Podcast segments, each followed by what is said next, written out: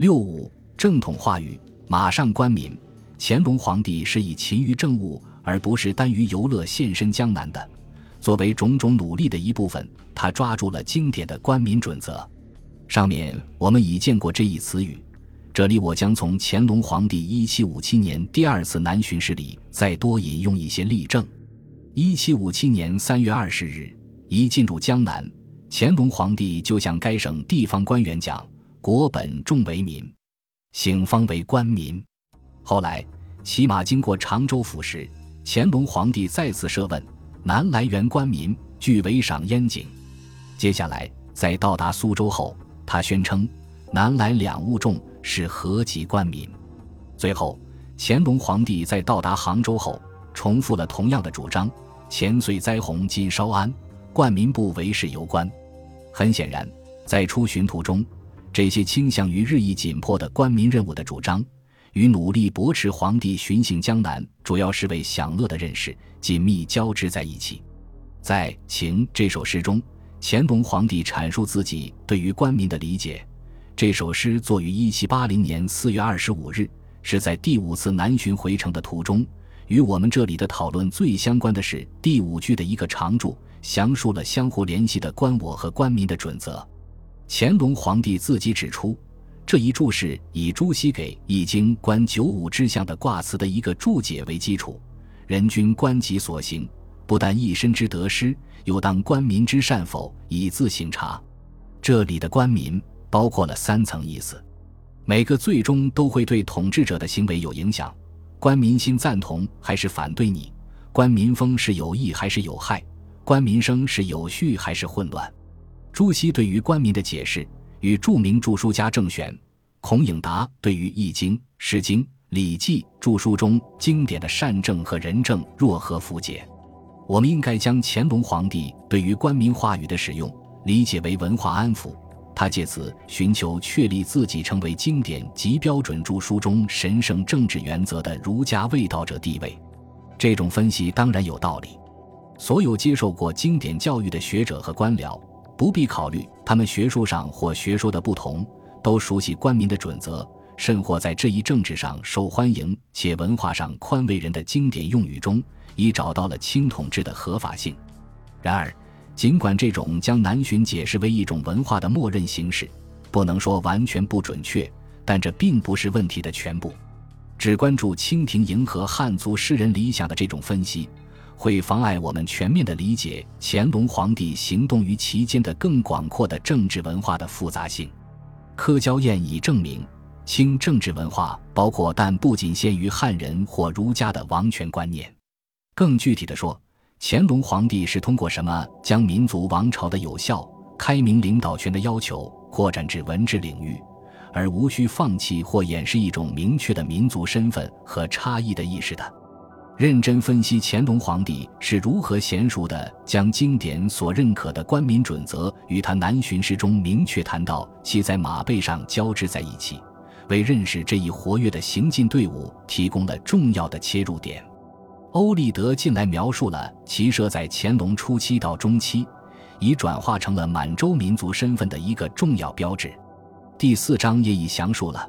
乾隆皇帝将骑射作为精炼表述的满洲之道的一部分，这个词同时被认为显示并灌输了武力和更具一般意义的活力特性。巡行活动深深地与这一意识形态目标捆绑在了一起。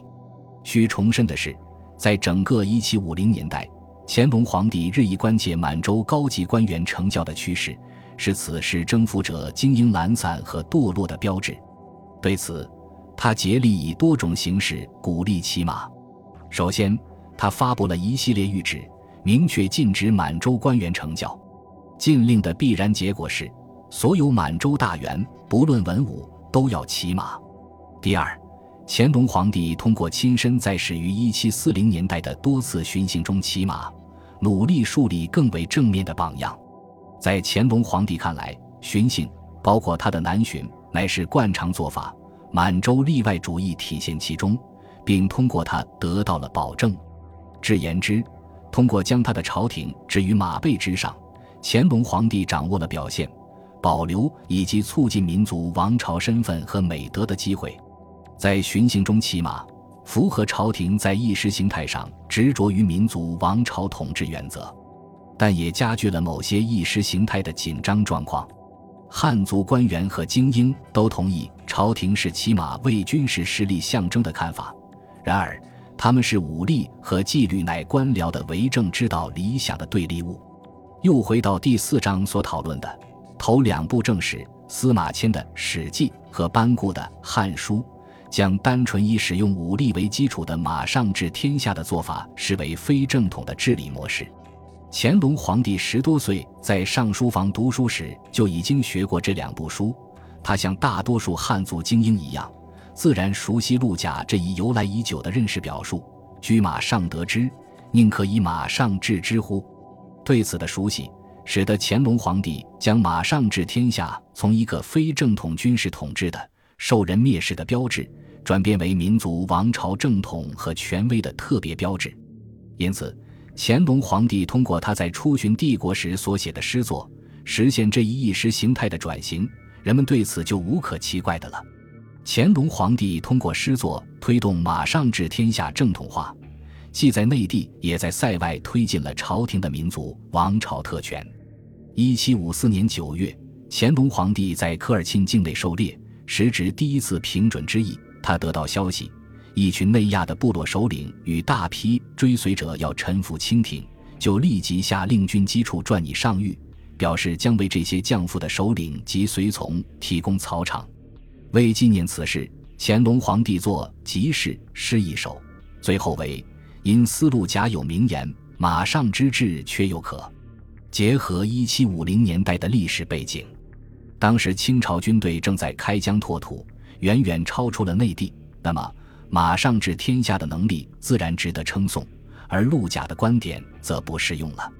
对乾隆皇帝来说，更重要的是重视能够做到马上治天下，超越了应对内亚草原的蒙古部落联盟这样的具体问题。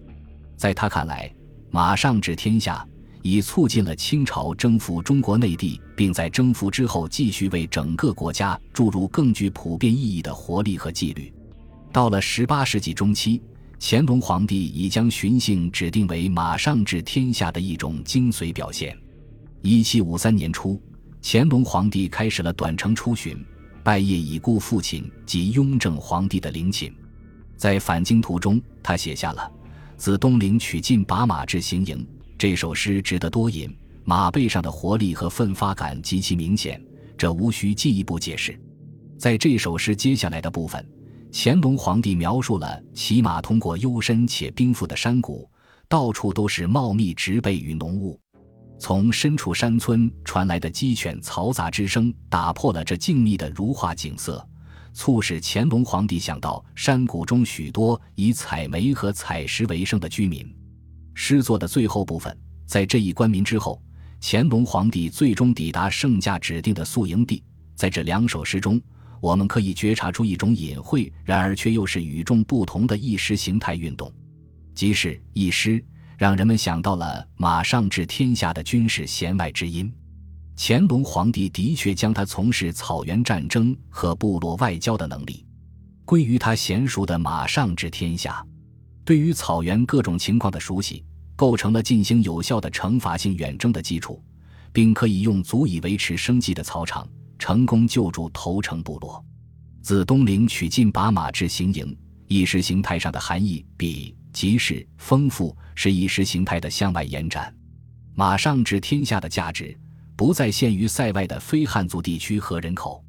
乾隆皇帝认为，马上治天下的原则不仅适用于对内地的征服，而且也适用于对他的治理。乾隆皇帝将自己通过东陵整肃而英勇的骑行，与笨拙迟缓的大批随从在组织与后勤上的一团糟相提并论。换言之，乾隆皇帝将自己刻画为精力充沛的马上统治者。体现并最具民族王朝的整肃和勤勉，他也传递出一个意义更为重大的问题：惯常于骑在马上通过崎岖不平地区这一习俗，亦使人不仅想到武力，而且也想到乾隆皇帝对于他的臣民，比如那些偏远山区村庄的居民生计和苦难的更深思考。是以，乾隆皇帝将马上治天下的行动描绘成一种安全且仁慈的统治手段，因此当无望马上劳。当然，这一最后的告诫也加进了民族的含义。乾隆皇帝相当尖锐的评论“未可马上守非马上守者”，这一倨傲的语气和民族含义，汉族精英不会看不出来。乾隆皇帝写作：“自东陵取进把马至行营。”时值圣驾接近金朝第一位和第五位皇帝，金太祖和金世宗的陵墓，这不可能只是时间上的巧合，只能是进一步证实了后一观点。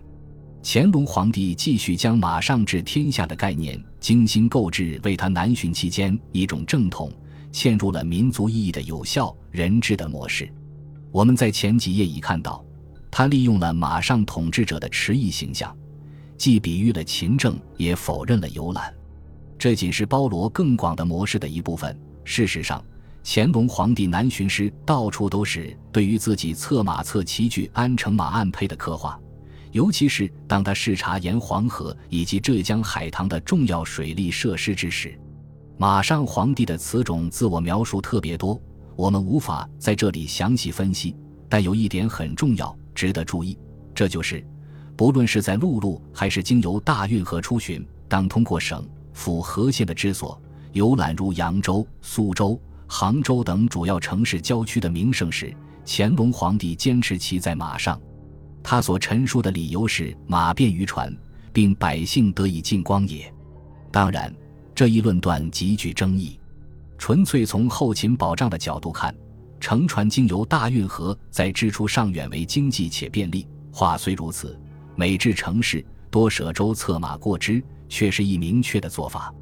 更为重要的是，乾隆皇帝解释说：“欲以官民，亦从民所愿也。”甚至是在乾隆皇帝离开江南，通过山东段的运河返京之时，他也坚持这一强制性的骑马做法。一七六五年，当船队接近东昌府之所时，乾隆皇帝创作了一首《策马过东昌府》。这首诗起句为“南邦冯俊义按配便民瞻”，乾隆皇帝对此有很长的注解。这一严格规定，明确将骑马的做法和先前讨论的官民的正统话语联系了起来。在第六次及最后一次南巡中，乾隆皇帝坚持这一骑马规定。一七八四年，七十三岁的乾隆皇帝视察浙江沿海海棠时写道：“春月来观海，古稀仍具安。”简短的诗注再次申明了长久存在的做法，美于诚意或乘马，便民就瞻也。正如这最后的诗里所解释的，乾隆皇帝坚持在南巡期间骑马，既非源于行政，也非源于后勤的需要，而是源自他强化民族王朝意识形态的使命需要。在巡行江南期间，乾隆皇帝将骑马的民族王朝壮观场面正统化。作为视察水利设施和官民的一种手段，也就是说，作为一种在内地实现勤政和人治的最佳工具。本集播放完毕，感谢您的收听，喜欢请订阅加关注，主页有更多精彩内容。